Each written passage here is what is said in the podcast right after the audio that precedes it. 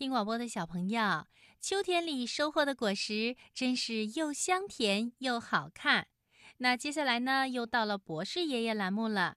今天博士爷爷栏目里，湖南长沙的汤小敏提出的小问号，也是秋天里的小问号。他想知道，为什么到了秋天以后，树叶就会落下来呢？好的，马上进入博士爷爷栏目。天上的星星为什么不会掉下来呢？世界上真有美人鱼吗？北极怎么没有企鹅呀？动物会做梦吗？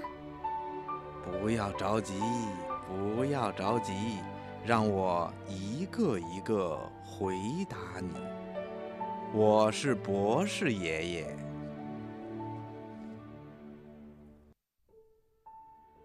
很多小朋友都发现了这样一种现象：每到秋天到来以后啊，随着天气一天一天的变冷，许多树的叶子就会慢慢的变成黄色的，或者橙色的，或者红色的。在冬天到来的时候，这些叶子还会干枯脱落，所以小朋友们都会问。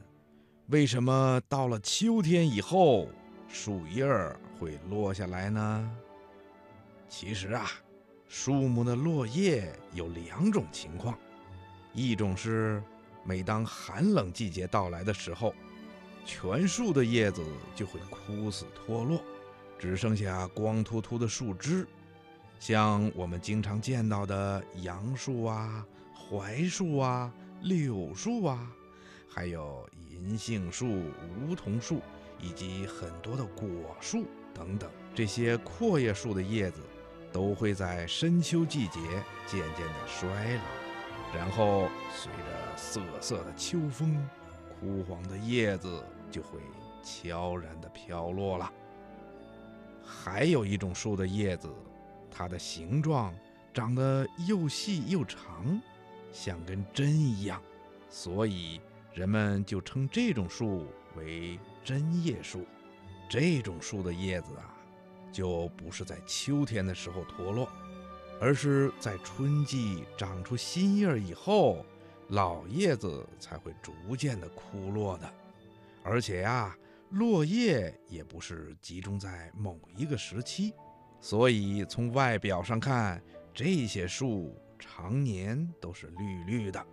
因此啊，被称为常绿树，比如松树啦、柏树了等等，都是这样的树木。